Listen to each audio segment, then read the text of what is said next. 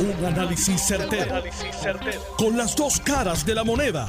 Donde los que saben no tienen miedo a venir. tienen miedo a venir. Esto es el podcast de Análisis 630 con Enrique Quique Cruz. 22 de junio. Tú estás escuchando Análisis 630. Yo soy Enrique Quique Cruz y estoy aquí de lunes a viernes de 5 a 7 por Noti 1630M y en el área metro me puedes escuchar por el 94.3 FM en tu radio. Vamos con los titulares de hoy.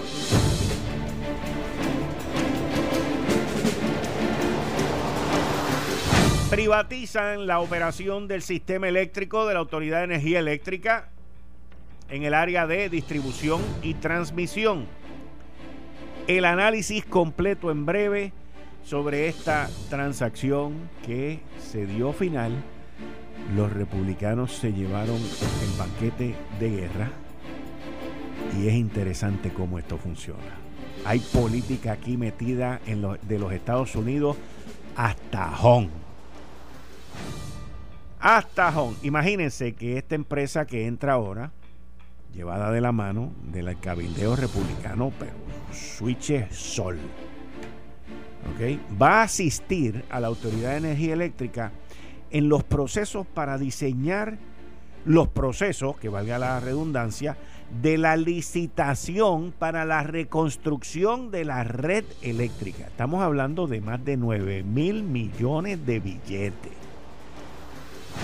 que ya se han gastado, no de esos 9 mil, pero ya se han gastado casi más de 3 mil y tenemos un sistema eléctrico raquítico. Hay que tener mucha precaución, mis queridas amigas, amigos, y no hay que ser científico ni, ni neumólogo para ver lo contaminado que esté el ambiente allá afuera, por favor. Y a eso le llevamos encima que tenemos escasez de agua, que las temperaturas están bien altas. Bendito sea Dios. Y el falso positivo de hoy, la histeria que hay con el aeropuerto.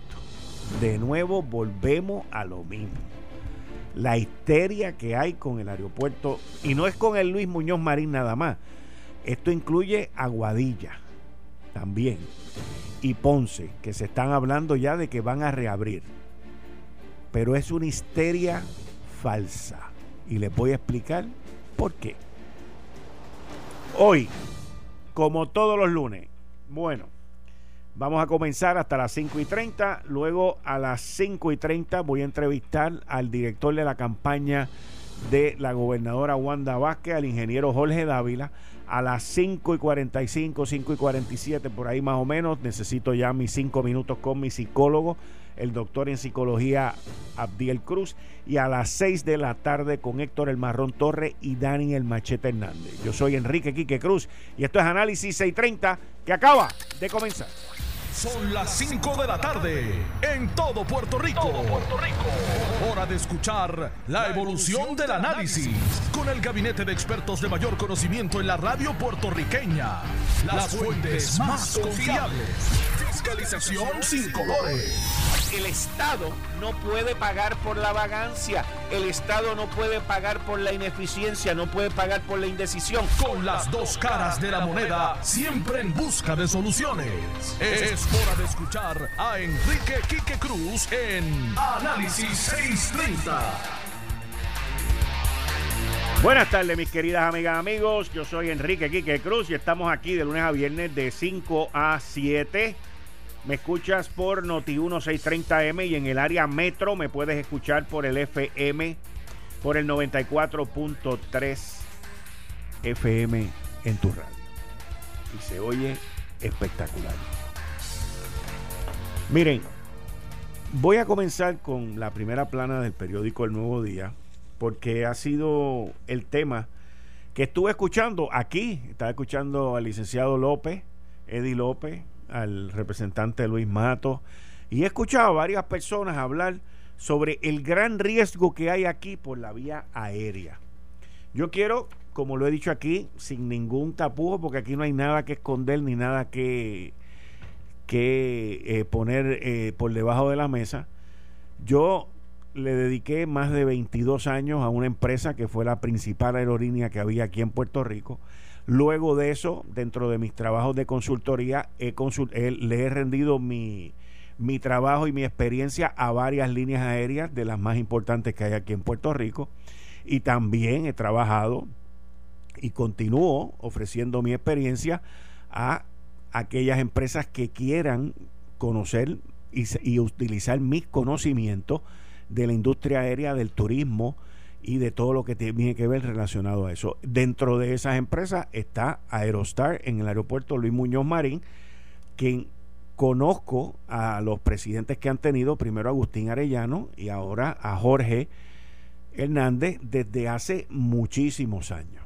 Vamos, para que estemos claros.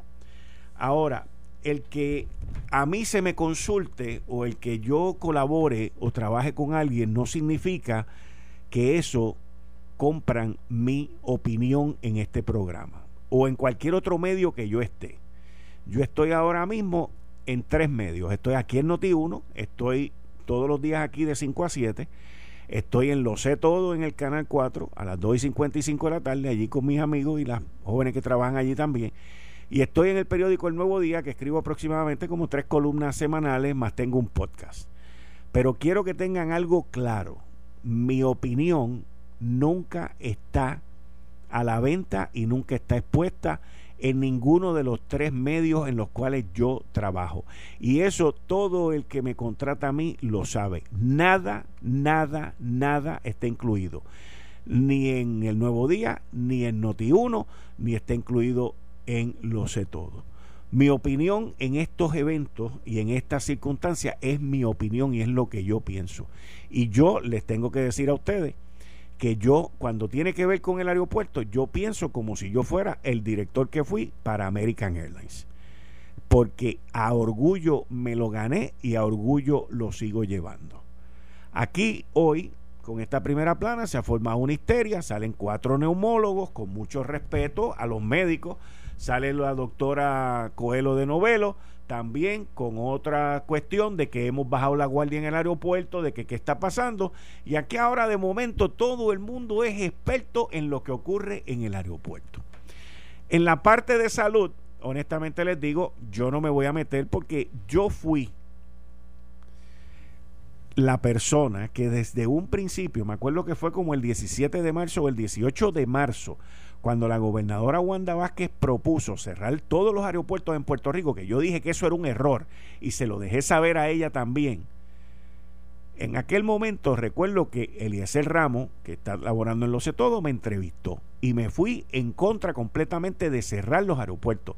El tratar de cerrar los aeropuertos es lo más insólito que yo he escuchado en mi vida. Por ese aeropuerto entra una gran cantidad de carga aérea. Ah, no, pero es que no vamos a cerrar la carga. No, no.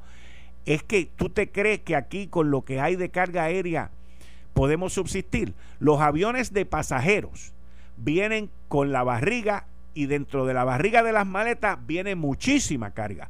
Aquí hay varias líneas aéreas que han estado volando aviones de cabina ancha para poder meter la, demanda de carga que ha habido en Puerto Rico con la reducción de los vuelos.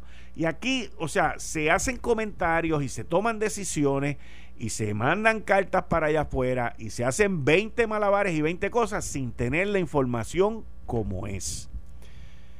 El gobierno de Wanda Vázquez, en conjunto con el general de la Guardia Nacional, el general Reyes, tomaron una decisión correcta, no solamente en encerrarnos a nosotros, pero en establecer un proceso de chequeo en el aeropuerto. ¿Que es voluntario? Sí. ¿Que no debería ser voluntario? Estoy de acuerdo con que debería de ser compulsorio.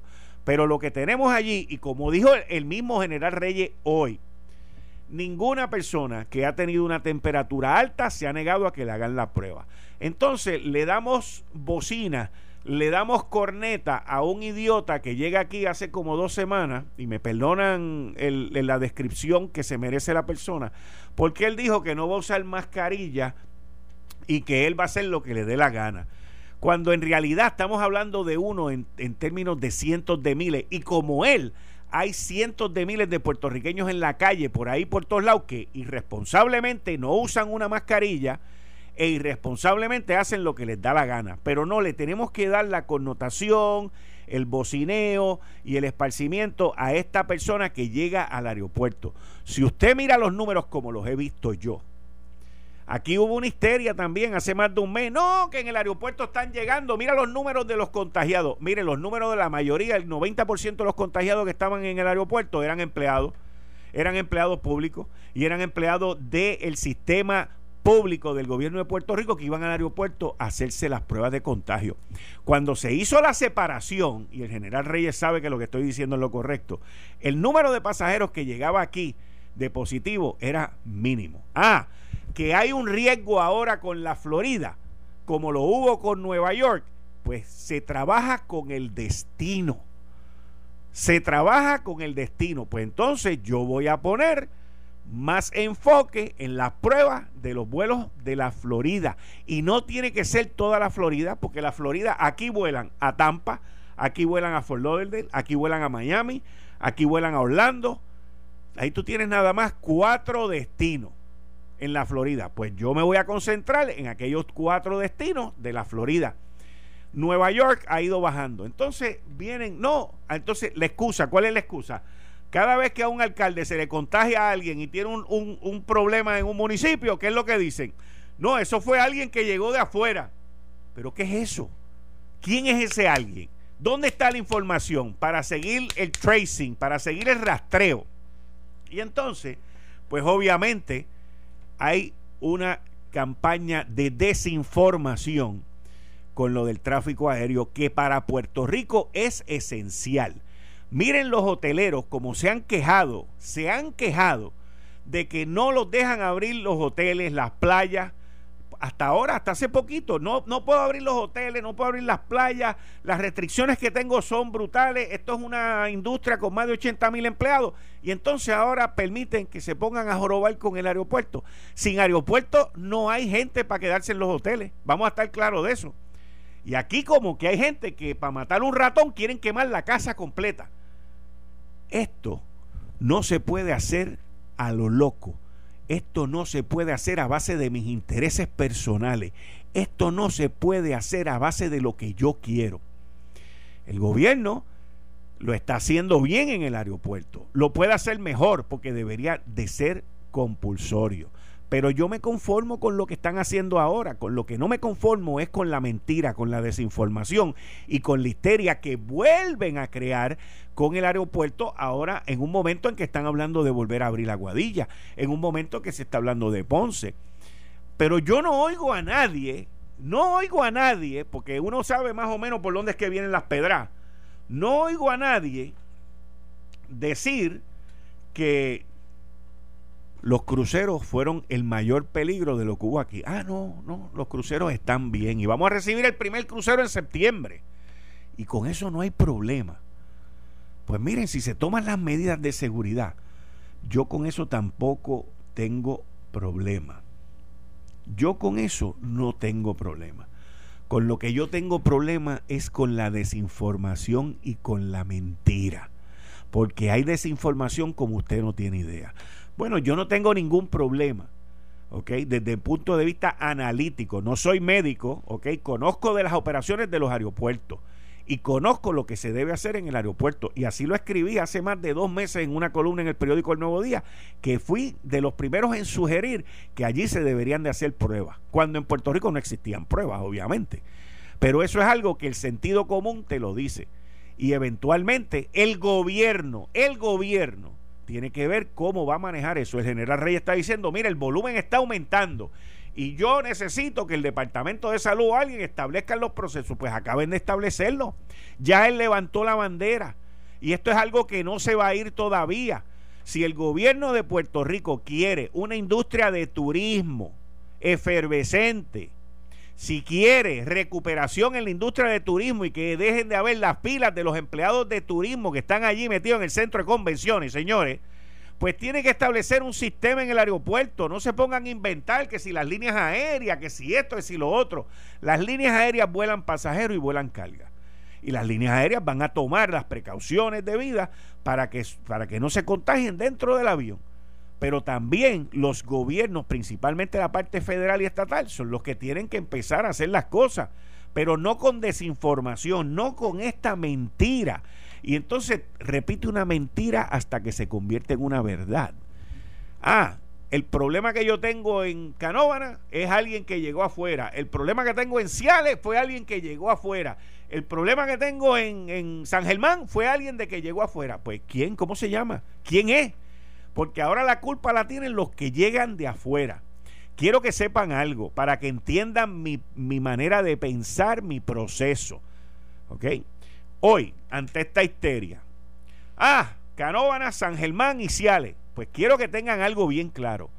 Mañana, mañana martes 23, se cumplen los primeros siete días de la gobernadora haber hecho un cambio en la orden ejecutiva.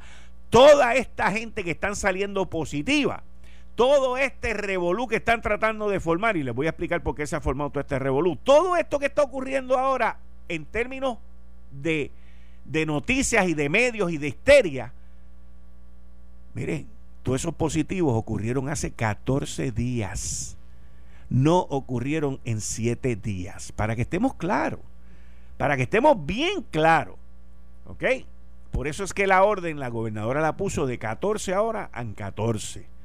Que pueden haber cambios, dependiendo de lo que ya. Pero, ¿por qué no se puso en primera plana alrededor de todo Puerto Rico que llevábamos los otros días, cinco días o seis días sin muertos? Porque eso no es noticia. Y estas son las cosas que es importante que usted sepa y entienda. Yo entiendo lo que los neumólogos dicen, lo entiendo. Entiendo lo que los infectólogos dicen. Me hubiese gustado ver varios epidemiólogos opinando o alguien del Task Force opinando sobre esta noticia, porque el Task Force tuvo que bregar con lo que estaba pasando en el aeropuerto y eso es bien importante. Los números del aeropuerto, lo que mostraron los números del aeropuerto. Pero si bien eso es importante, también es importante darle al pueblo de Puerto Rico la información correcta y la información fidenigna. Y eso no es lo que está ocurriendo aquí. Yo siempre me he visto a mí como gerente de línea aérea.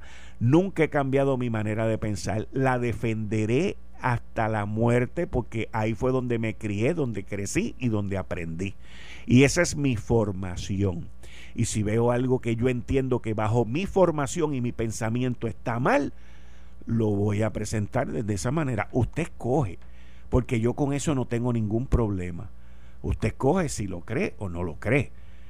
Yo solamente hablo por mi conocimiento y por mi experiencia. Aquí en Puerto Rico se han cometido muy buenas, se han, se han cometido, se han tomado muy buenas decisiones y también se han tomado malas decisiones. Gracias a Dios que existe la FAA, que es la agencia federal a cargo de los aeropuertos, y dijo que no a cerrar los aeropuertos. Y si, y, si en Puerto Rico hubiese un terremoto catastrófico con los aeropuertos cerrados, ¿qué íbamos a hacer? ¿Usted se cree que eso es como llamar un Uber y decirle a American, a Delta y al otro y al otro que vengan? Pregúntele cuántos vuelos han puesto desde que se empezaron a reanudar todavía no existe. Eso vuelve con el tiempo, señores. Y estamos en una época donde hay aviones en bruto, pero la mayoría de esos aviones están guardados, hay que empezar a sacarlos, hay que inspeccionarlos. Eso no es de llamar un taxi o un Uber, mira, ven acá, recógeme ahora, vamos a volar para Puerto Rico. Eso no funciona así. Eso no funciona así. ¿Por qué no hablamos mejor del discernimiento? ¿Por qué no hablamos mejor del tracing, del rastreo? ¿Por qué no hablamos mejor de los bares, de los chinchorros, de las playas, de esto y que el otro? No, porque eso más noticia es hacerle caso a un idiota que llega aquí, que dice que no se va a examinar y que no se va a poner una mascarilla, que a lo que se lucha y se hace todos los días, no solamente en el Aeropuerto Internacional Luis Muñoz Marín, pero lo que se quiere replicar en Aguadilla. Eh, a veces yo me pregunto por qué hay tanta maldad. Porque estas cosas ya yo las veo como cosas de maldad. No las veo de otra manera. No las veo de otra manera. Y cuando uno mira esto, pues miren, les voy a decir de dónde viene esto. Esto viene que aquí en este programa lo hemos analizado por más de tres meses. Llevamos diciéndole a ustedes, miren, el próximo sitio donde se va a formar un lío es en la Florida, en la Florida, en la Florida, en la Florida. ¿Por qué nosotros decíamos aquí que es la Florida? Porque el gobernador de la Florida, el republicano Don DeSantis, vino y hizo barbaridades allí y ahora va a pagar por lo que le está pasando. Lo único que ha salvado a Ron DeSantis es que Ron DeSantis no tiene un sistema de transportación público masivo en el estado como lo tiene el estado de Nueva York en la ciudad de Nueva York. Si Ron DeSantis tuviera eso, lo que él tendría en la Florida sería un segundo desastre más grande que el del gobernador Cuomo en Nueva York. El gobernador Cuomo en Nueva York tiene el número más alto de muertos en toda la nación norteamericana y lo trildan de héroe, de héroe. ¿Por qué? Porque es demócrata y porque le daba palos todos los días a Donald Trump, pero calladito por debajo se pasaba el chicle con Donald Trump para que le mandaran medicinas, ventiladores y todo lo que él necesitaba, que hasta un barco le enviaron allí. ¿Por qué? Por ellos no haber cerrado la ciudad tres semanas antes como lo debieron haber hecho. Pero no, allí las decisiones se tomaron a base de las, los ideales de ellos. Lo mismo está pasando en la Florida con Ron DeSantis, que las va a pagar caro, no tan caro como Nueva York, porque repito, no tiene un sistema masivo público. Eso es lo que ha salvado a Puerto Rico, que el tren urbano está vacío, que no existe la red de carros públicos que existía antes, que todo el mundo anda en su carro. Y esto lo he dicho allí, aquí en este programa más de mil veces. Entre eso y el lockdown es lo que nos tiene así. Aquí no hemos echado para atrás, doctora, no hemos echado para atrás. En el aeropuerto se está haciendo lo mismo que se hacía antes.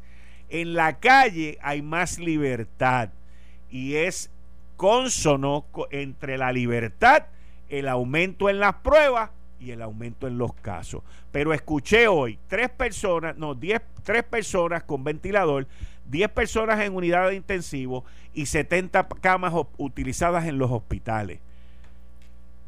Crear esto es extremadamente perjudicial para Puerto Rico.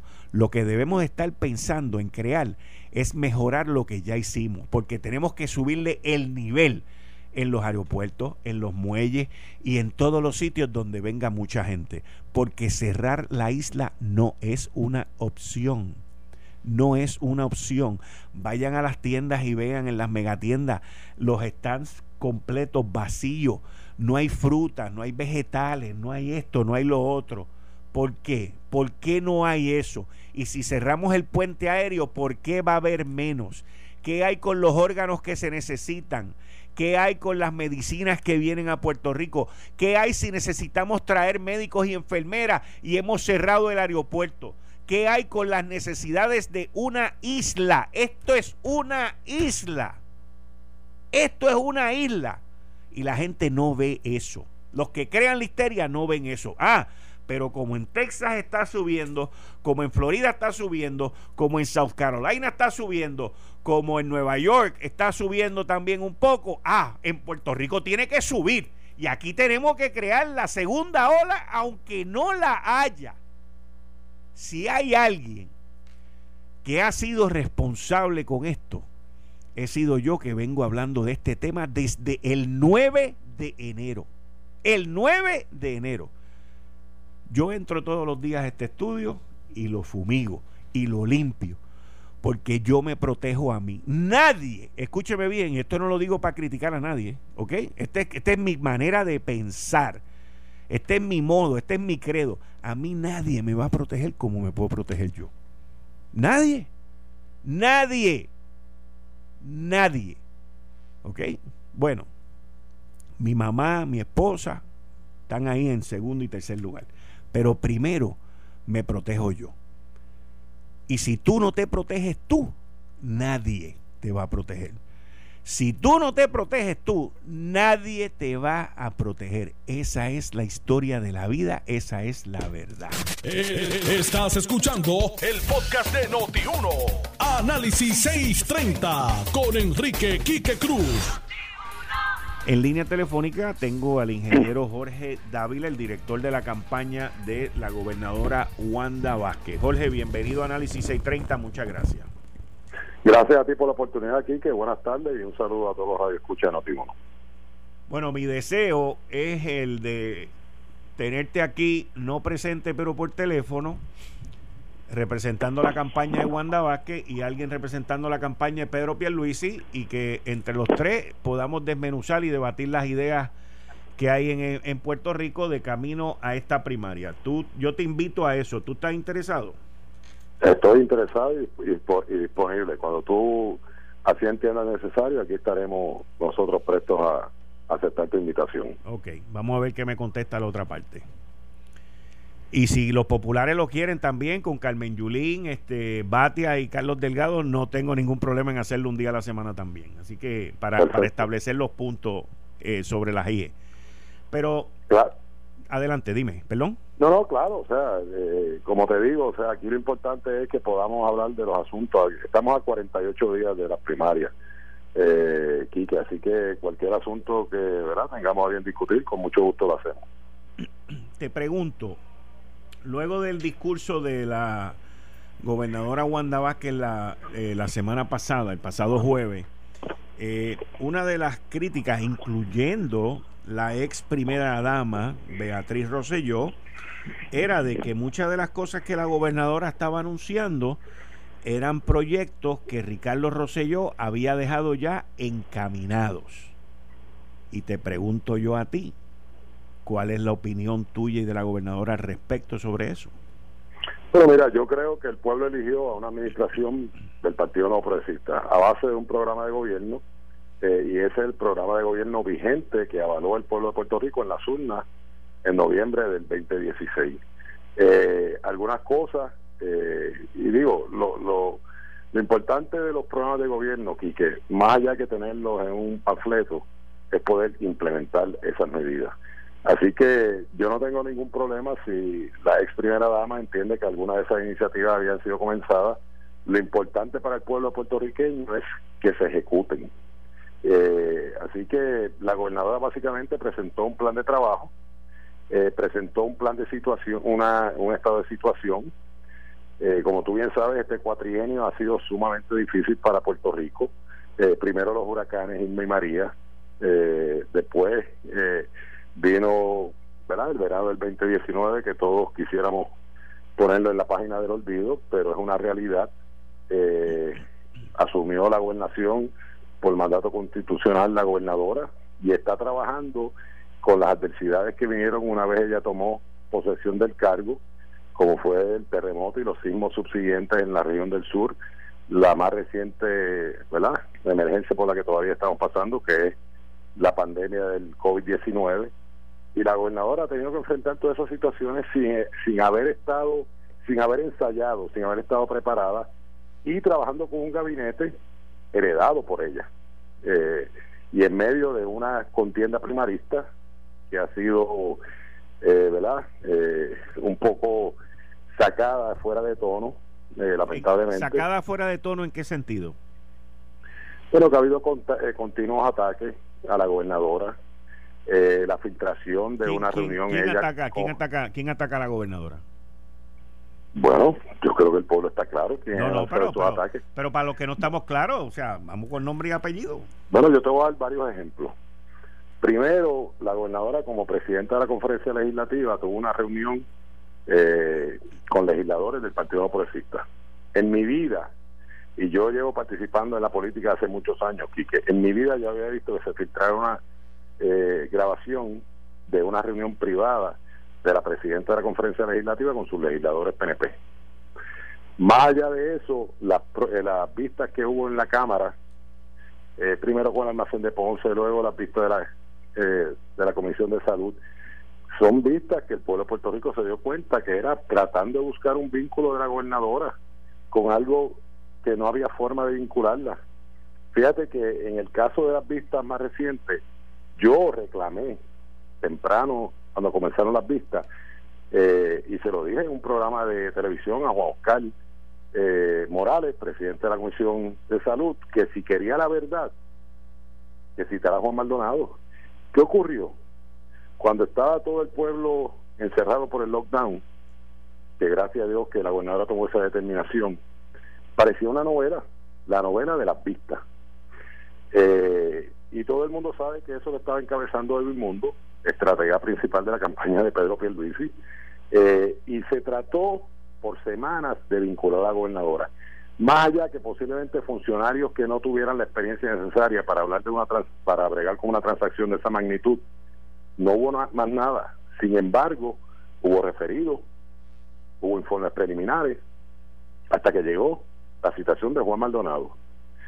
Y esa citación, distinto a la línea de preguntas que se seguía contra los otros deponentes, que era conteste sí o no, y si trataban de explicarle decían no, no, es sí o no. Aquello parecía una conversación entre panas. Cuando empieza, de hecho, al único deponente que se le permitió sentarse al lado de su abogada fue el señor Juan Maldonado. Las demás estaban sentadas atrás, o los demás abogados. ¿Y qué ocurrió? Empezó a salir la verdad de esa transacción, que fueron dos personas del lado privado que trataron de defraudar al gobierno de Puerto Rico, o por lo menos eso aparenta, ¿verdad? Todo el mundo tiene presunción de inocencia. ¿Y qué ocurrió con las vistas, Quique? Se acabaron. Yo no he visto más informes, no he visto más referidos. Se acabaron las vistas cuando empezó a, reducir la verdad y donde la gobernadora no tenía ningún vínculo. Así que ese es el tipo de campaña que lamentablemente, eh, ¿verdad? Pero te pregunto, pero te pregunto, eh, yo vi que la gobernadora tiró par de barrecampos en el mensaje del jueves. ¿De verdad? Ah, pues yo no me di cuenta. ¿Cuáles fueron los barrecampos? Tú no te diste cuenta. Yo sé que te estás riendo, aunque no te puedo ver, by the way. yo te conozco, yo te conozco desde 1996, por ahí, 94. Wow. Este, cuando, cuando yo estaba en turismo y tú en, cuando American Airlines. Cuando tú eras subdirector, by the way, subdirector. Correcto, tú fuiste subdirector, ahí fue cuando yo te conocí en la administración de Luis Fortuño y Pedro Rosselló. Pero, por lo tanto, te conozco y sé cuáles son tus reacciones y tus preguntas y, tus contestaciones también, porque son muchos años, al igual que tú me conoces a mí. Pero la gobernadora arrancó el discurso el jueves diciendo que ella no tenía deudas con nadie. ¿Tú te acuerdas de eso? Tú tienes que haber leído ese discurso más de mil veces. Claro. ¿Y, a quién se refería ella con eso? A ella. E, sí, sí, pero ¿a quién se refería ella con eso? No, ella. O sea, ella está dando, ella está diciendo, yo no le debo nada a nadie, pero cuando tú dices algo así, Jorge, es porque tú insinúas que alguien tiene deudas con alguien. No, no necesariamente. Digo, si alguien, es verdad, eh, se siente aludido, bueno, pues ese, ese es el problema de esa persona. La gobernadora, la realidad es que asume la gobernación con las manos limpias y sin deberle nada a nadie, ni en el lado político ni en el lado económico. ¿Y por qué, Quique? Porque ella ha estado sobre 33 años dedicando su vida profesional, que, que pudo haber escogido distintas, eh, eh, ¿verdad? Distintas, eh, distintas formas de ganarse la vida eh, y lucrarse, porque quienes la conocen desde los tiempos de ella fiscal, hay quien me plantea que puede haber sido una excelente abogada criminalista. Ella escogió estar en el lado de defender las víctimas, de defender al pueblo y en el servicio público. Eso le da la ventaja que no tiene amarres con nadie, no le debe nada a nadie. Eso es una realidad y lo puede gritar a los cuatro vientos. Y hay pero, cuando, pero cuando tú sacas eso en una campaña, pues es algo que, que tú das a entender que otra persona pues tiene amarres con alguien. Bueno, yo creo que es importante establecer los contrastes. Ah, ¿ves? Eh, ¿ves? lo que te digo? Entonces, ¿con quién está estableciendo el contraste? Porque con está con una primaria. Bueno, eh, está estableciendo el contraste con el resto de las personas que llevan años en la política y que de alguna forma pueden sentir que le deben algo a alguien. Pero es que nada más que uno, ella está corriendo nada más que contra uno, no me hable del resto de las no, personas. No, no, no, ella, la, gobernadora no solamente está corriendo con, eh, contra uno, está corriendo contra un candidato del Partido No Progresista en unas primarias, pero más adelante en una elección general contra tres o cuatro candidatos que va a haber, ¿no? Del Partido Popular, el Partido Independentista y los partidos emergentes. Así que cada cual que le responda al pueblo y que haga su carta de presentación. La carta de presentación de la gobernadora, de Wanda Vázquez Garcet, es que ella entra al gobierno sin ataduras de ningún tipo en el lado político o en el lado económico. Explícame qué fue lo más que a mí me, sorprendió. Eh, los, los, ataques que fueron como dos, creo, recuerdo claramente que fueron dos, pero ese no es el punto que más me sorprendió. A mí lo más que me sorprendió fue la estrategia con las aseguradoras. ¿Ha tenido la gobernadora algunas conversaciones con presidentes de aseguradoras antes de llevar esto a cabo como algo público? No creo. Yo, yo creo que todo Puerto Rico está consciente de la situación de la aseguradora, ¿verdad? Que como intermediario encarecen la, la medicina, ponen condiciones al paciente de cuánto tiempo puede estar hospitalizado y más que nada a los médicos, a los proveedores, Quique, eh, por meses, por meses no se les paga por los servicios prestados. Esa es una realidad. Y, y la aseguradora, la gobernadora no tiene problema con reunirse con, con, nadie. Si ellos entienden que deben tener una reunión con la gobernadora, ella los va a atender. Pero lo importante es que este es un tema medular, porque no hay nada más importante que la salud de un pueblo. Y es momento de abaratar los costos, no ponerle condiciones, sobre todo a los envejecientes, Quique. Eh, eh, muchas veces el copago que hay que pagar por medicina no les da el dinero que reciben del seguro social o de la pensión, ni para comprar medicina. Y eso es un asunto medular que se va a atender y la gobernadora va a cumplir con su compromiso y lo va a atender. Jorge, muchas gracias. Eh, gracias a ti Vamos a seguir hablando esta semana y la semana que viene. ¿Cómo no? Muchas gracias. Ahí ustedes escucharon a el ingeniero Jorge Dávila, el director de la campaña de la gobernadora Wanda Vázquez, y le y le hago la misma invitación, pero no así en soledad como entrevisté a Jorge Dávila ahora. El presidente de la campaña de Eduardo Batia, de Carmen Yulín Cruzoto y de Charlie Delgado quieren tener un día de participación y debatir las ideas que ellos tienen en la primaria, ustedes saben cómo comunicarse conmigo. Al igual que la otra parte de, de Pedro Pierluisi y tenerlos eh, una vez a la semana, una hora al aire con Jorge Dávila, ustedes saben también cómo comunicarse conmigo. Es importante que el pueblo de Puerto Rico sepa cómo esta gente piensa y hacerle las preguntas que hay que hacerle. Y como esto siempre termina así, pues yo ya estoy en, línea telefónica con los cinco minutos con mi psicólogo, que me da paz mental. Cinco minutitos aquí, el doctor en psicología Abdiel Cruz. buenas tardes, doctor, bienvenido. Buenas tardes, Quique. Buenas tardes a toda la audiencia y muchas felicidades. Muchas gracias, igual. Eh, hoy trabajaremos el tema de la ciencia social ante literalmente el comportamiento de la pandemia del COVID-19 tenemos que postular lo siguiente, la pandemia del COVID-19 representa o ha representado una crisis de salud pública y salud global masiva. Debido a la crisis requiere un cambio de, comportamiento a gran escala y se supone, me parece a mí que se supone, una carga psicológica importante en cada persona, en cada ciudadano, en cada individuo. Se pueden utilizar diferentes conocimientos de las ciencias sociales y de hecho en, la UPR hay un departamento de las ciencias sociales y en las universidades también. Y de comportamiento, nosotros podemos ayudar a alinear cómo el ser humano pueda reaccionar ante los eventos de salud pública o epidemiológica.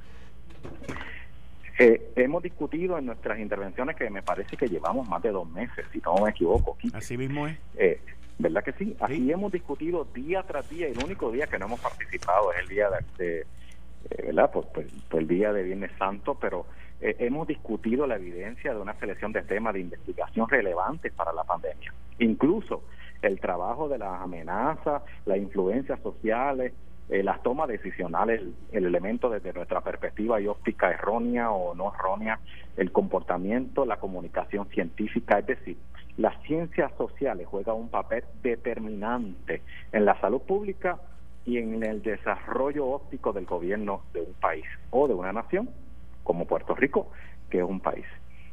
Eh, ¿Qué perspectiva social nosotros tenemos que eh, tenemos que identificar ante la respuesta a la pandemia? En primer lugar, hay que fomentar un sentido de identidad y propósito compartido, compartido, debo decir, dirigiéndonos al público en términos colectivos, entre nosotros y nosotras. Dos, hay que identificar las fuentes. ¿Quién nos está hablando? ¿Quién nos está dando la información? ¿Cuál es su óptica? ¿Cuál es su forma de ver eh, el contexto de lo que está pasando? Tres, los líderes y los medios de comunicación podrían tratar de promover el comportamiento cooperativo, enfatizado en cooperar entre lo, entre lo correcto y los y las personas y los seres, ¿verdad? Y los ciudadanos, debo mencionar, que están cooperando. Cuatro, las normas de comportamiento prosocial son más efectivas. Yo me he dado cuenta de que hay un resurgimiento de la autonomía comunitaria. del, del concepto de resiliencia que la universidad lo está desarrollando desde 2000 para acá, aunque en Estados Unidos y otros países lo habían desarrollado. Pero tenemos que comunicar lo siguiente, el contexto de ciencias sociales suma, de, suma de importancia, debo declarar, porque ciertamente nos da la oportunidad a todos y a todas de entender lo que está pasando en términos de pandemia y lo que sucederá en el futuro.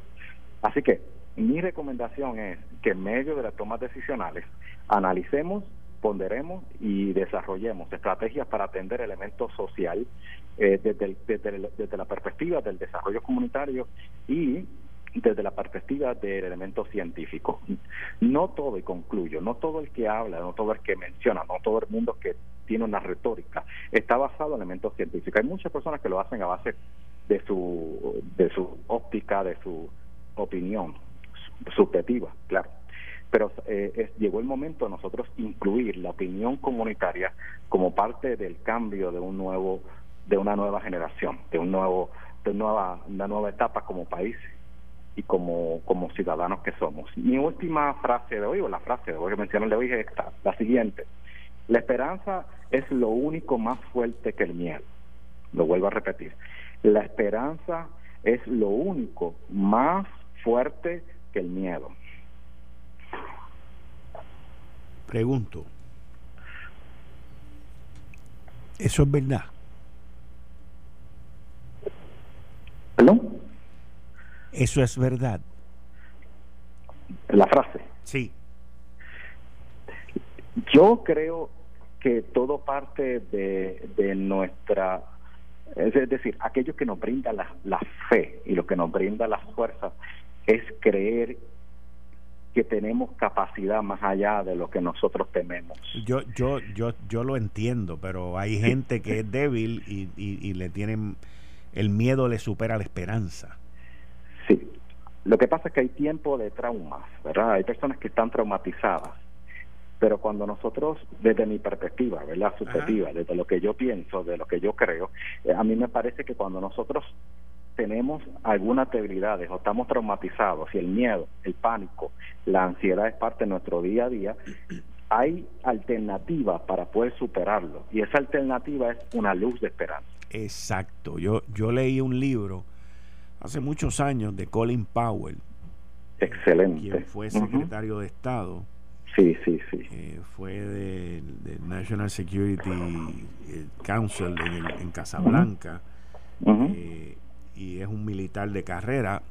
Y, y una de las cosas, una de las cosas que más me impactó que él dijo en ese libro era que a veces él se sentía abrumado, como nos sentimos nosotros, y que si él se sentía bien abrumado y tenía que tomar una decisión, que era una decisión bien difícil, que él lo que acostumbraba era que se acostaba a dormir y que al otro día, al después de haber descansado, afrontaba esa situación. Y, yo, y yo entiendo que es verdad, o sea, yo, yo entiendo que eso ha sido un, es un consejo buenísimo, porque cuando uno se siente abrumado, eh, decepcionado, te sientes abatido, te sientes deprimido, este, y, te, y te sientes así, tienes que tomar decisiones o te sientes, oye, el descanso ayuda a que la mente esté más clara el otro día. Si existe un escenario que necesita mayor recursos emocionales cuando tenemos que tomar decisiones, por eso el descanso es primordial, porque nos va a brindar mayores recursos emocionales y tomar decisiones correctas. Y ahí es donde la esperanza se convierte más fuerte que el miedo. Correcto. O sea, esa es una de las circunstancias, esa es una de las circunstancias, hay más, pero la que yo conozco es esa. Es correcto. Ese es uno de los elementos que podemos nosotros identificar como ejemplo clásico y básico sobre el desarrollo de la esperanza.